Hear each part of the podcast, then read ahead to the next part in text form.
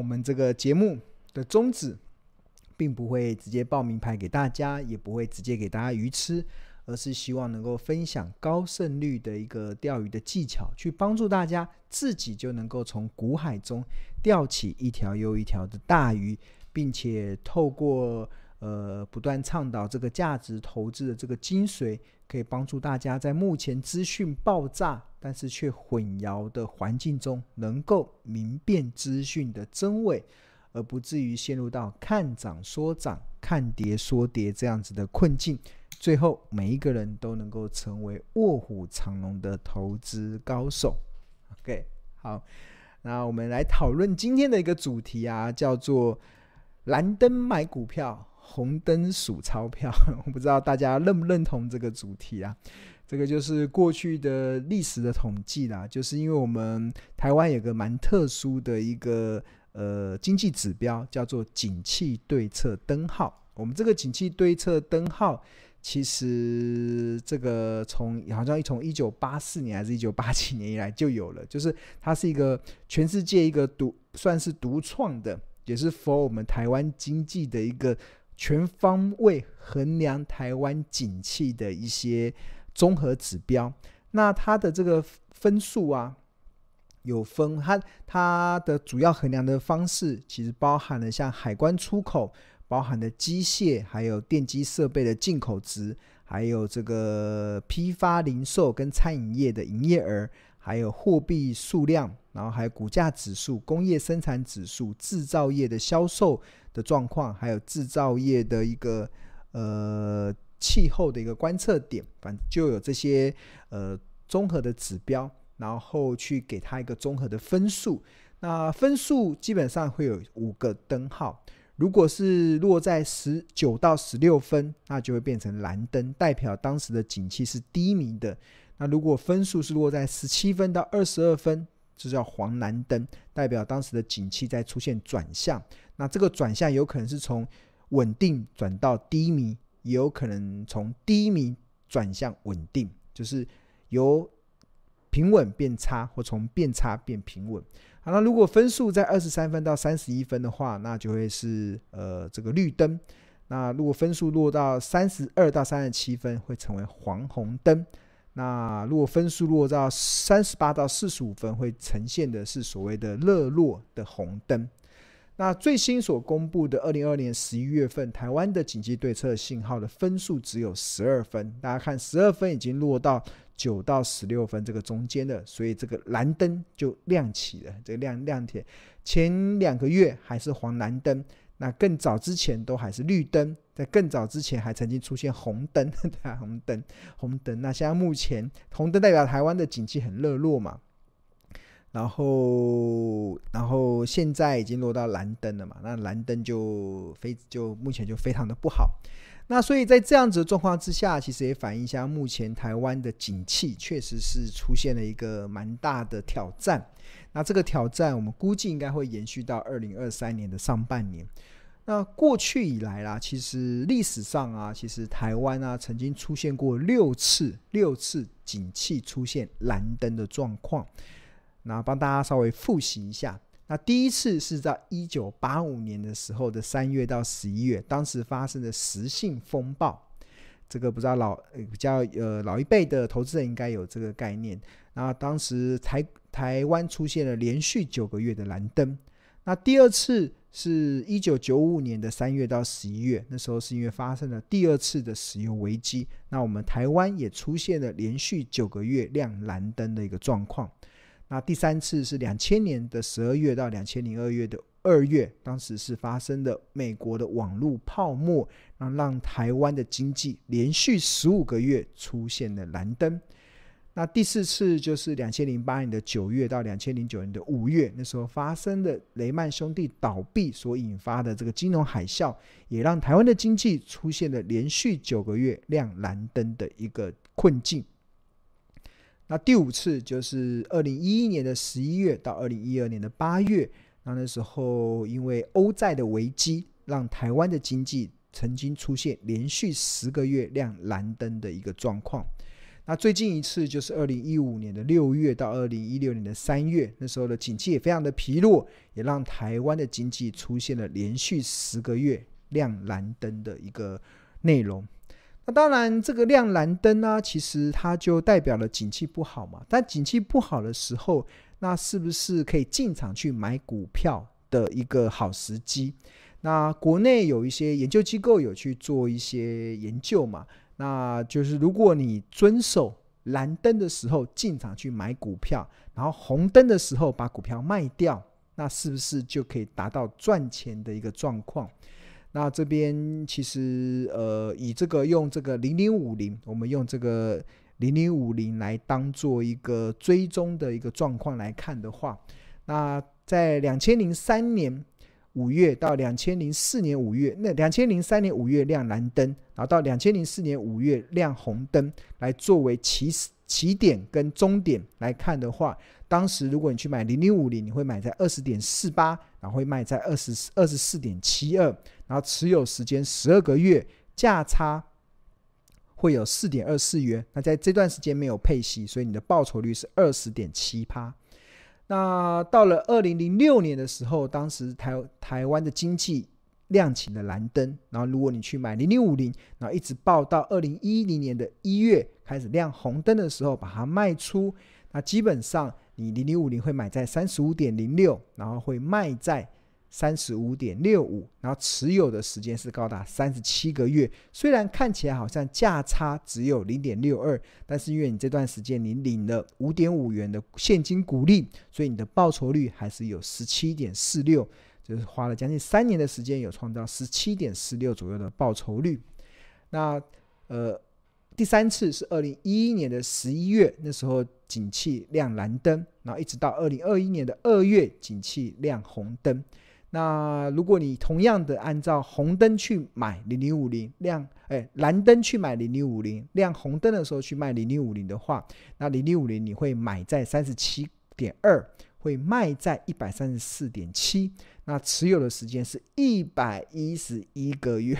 哇，好久，持有一百一十一个月，持有了快十年的时间哦。但持有快十年时间，你能够赚到九十七点五四元的价差，你能够领到二十二点五五元的股利，然后你的总报酬率是三百二十二趴。哇！大家看完之后有没有很兴奋？哇，可以赚三倍，对吧？但是它持有十年的时间，那这个就是过去长期以来啦，其实很多的不知道投资人有没有这样子的耐心，不知道大家有没有这样的耐心可以。报十年的时间，然后去赚三倍的报酬率，对啊。那当然，如果用这个蓝灯买股票，其实从这过去的历史经验来看呢、确实红灯你卖掉，确实就可以数钞票，基本上那个胜率是非常的高，所以基本上也是一个非常好的一个策略了。那当然，其实。蓝灯买股票啊，其实红灯数钞票这样子的一个策略啊，基本上其实它也是符合所谓的赢家策略。大家还记得这个赢家策略吗？这个赢家策略最关键的核心，其实当然除了好公司、好价格之外，最关键的核心当然是在于买低卖高，买低卖高，这个才是最关键的核心。那什么时候会有低点，只有股价在跌的时候才会有低点。那为什么股价会跌？一定是当时有不好的讯息让股价跌。所以你在蓝灯的时候买股票，就是在不好的讯息中进场去买股票，那自然而然就会有比较低点可以让你去买。那。卖高嘛，买低卖高。那什么时候有高点？只有股价在涨的时候才会有高点。那股价为什么会涨？一定有市场有好多的好消息，所以推升股价涨。在涨的时候，那自然就是红灯嘛，景气热络的时候，所以你把它卖掉，那你自然而然就会。所以我刚才所讲的这个蓝灯买股票，红灯数钞票，基本上它也是。贯彻所谓的买低卖高的原则，这基本上也是股票市场中你能够赚钱的不二法门、不二法则，就是永远就是要买低卖高嘛。但是很多的投资人因为没有耐心，所以常常你跌的时候不敢买，害怕，然后涨的时候又想追，所以最后会形成所谓的“你挡住我了”，最后会形成所谓的追高杀低的这个追高杀低的这个过程啊。所以，所以就是我们透过这个景气对这信号，其实也可以告诉大家，其实，哎，我是不是画面停了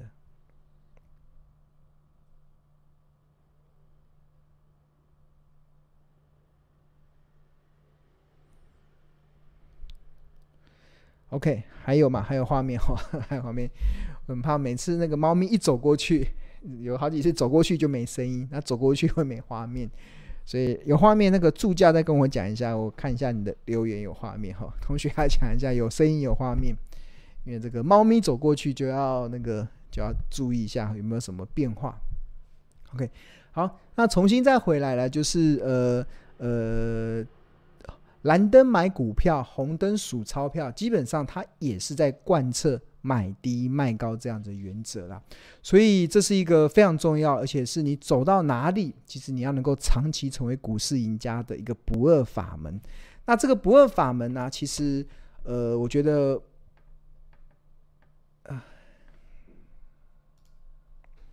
OK，那这个不二法门，其实我这个买买低卖高的不二法门呢、其实庆荣这边跟大家推荐，就是我们在这个二零二三年的一月七号礼拜六的早上九点到十二点，我们会有这个不看盘获利投资术的这个实战班，这个实战班。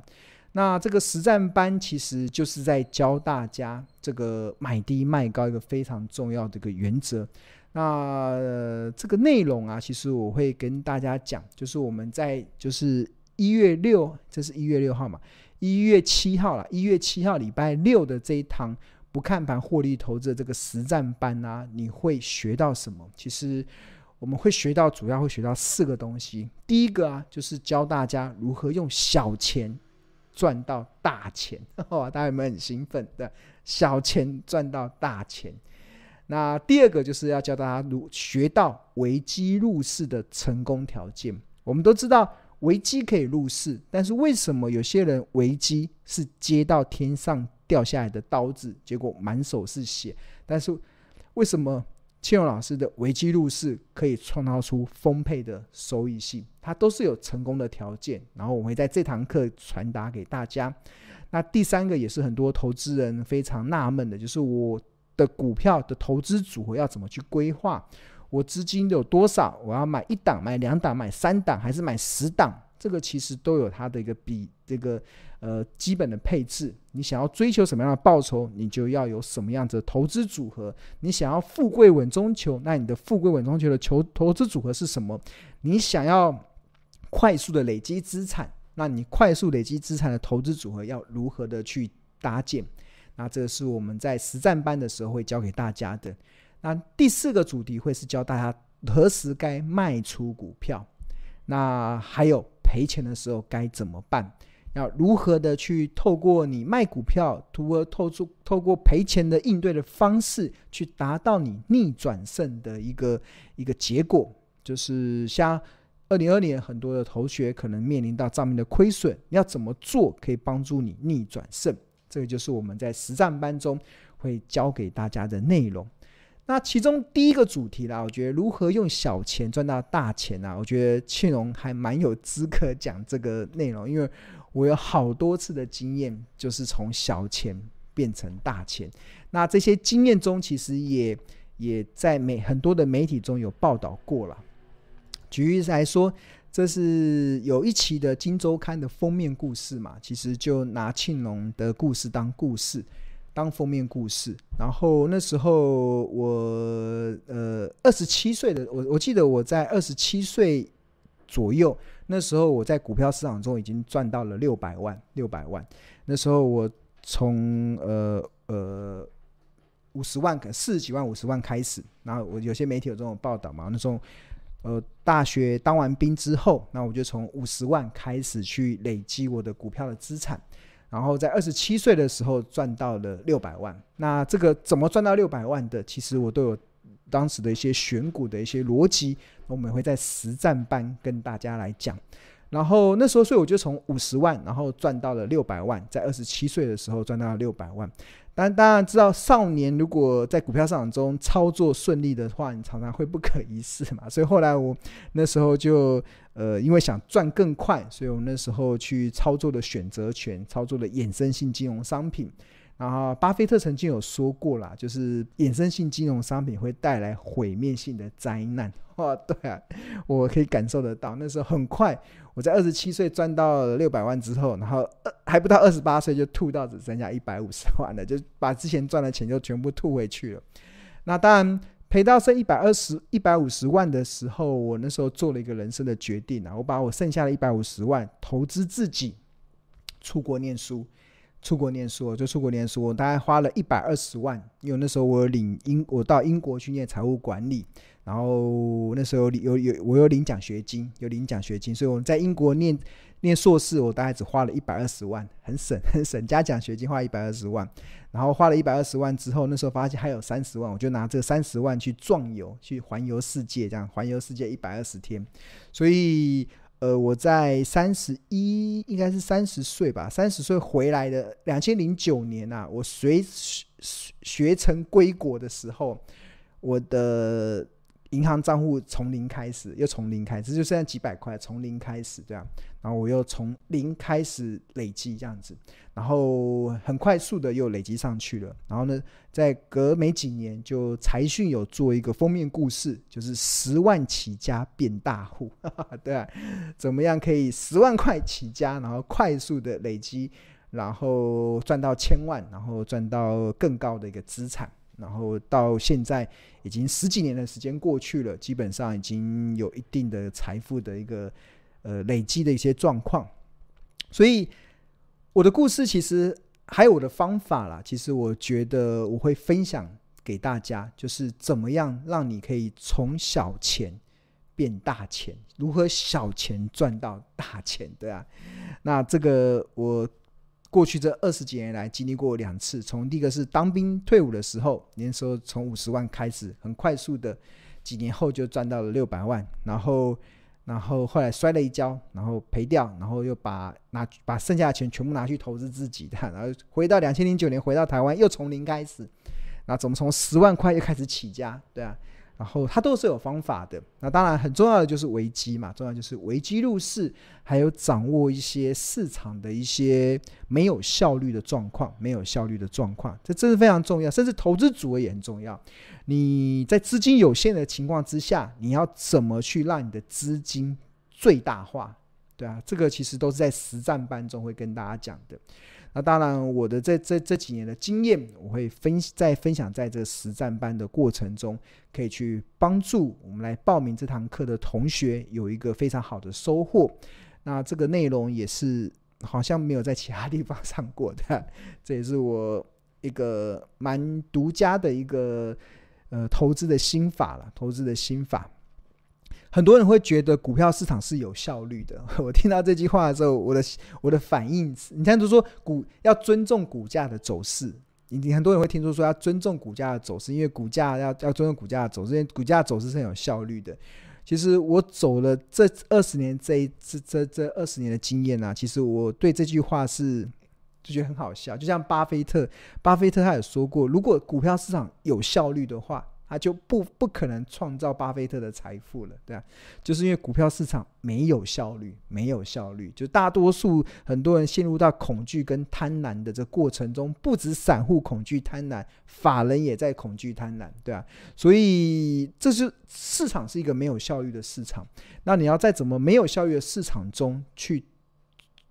利用这个机会去创造这个这个获利的一些条件？那这个都是有些方法的。那这个方法其实我会分享在这一次不看盘获利投资术的这个实战班。这个实战班，那我们这实战班，呃，上课的时间是一月七号的礼拜六早上九点到十二点，这是在线上看的。所以如果同学在那个时间不方便来上课，没关系，我们也是线上的。所以你可以重复观看九十，重复观看三个月，所以你可以随时再重复的去观看。然后直到你学好学满不加价这样子。然后 APP 的用户，我们这个原价是六千块，原价是六千块。然后如果你是 APP 的用户，只要四千八，所以是非常物超所值的一个方案。然后你可以不受，因为我们是线上学习，所以你可以不受时间跟地点的限制，你就可以直接去看。好，那在二零二三年一月六号以前报名的，我们会加赠四堂的前导课程。就除了这三小时的这个实战班的课程之外，我们另外还会加赠四堂的前导课程。让同学可以先先了解一些投资的基本的架构，怎么从产业分析，怎么从财报分析，怎么从技术分析，怎么从筹码分析，然后去了解，诶，股票投资要怎么做到不看盘就可以获利投资，就可以获利投资，就可以投资获利啦。那这个就是在在二零二三年一月六号以前报名，我们会多加赠四堂的前导课程。所以，请大家把握机会。那这也是呃这一次这一系列不看盘获利投资的最后一堂直播课程。所以也请有兴趣的同学可以来私信小编，然后来报名。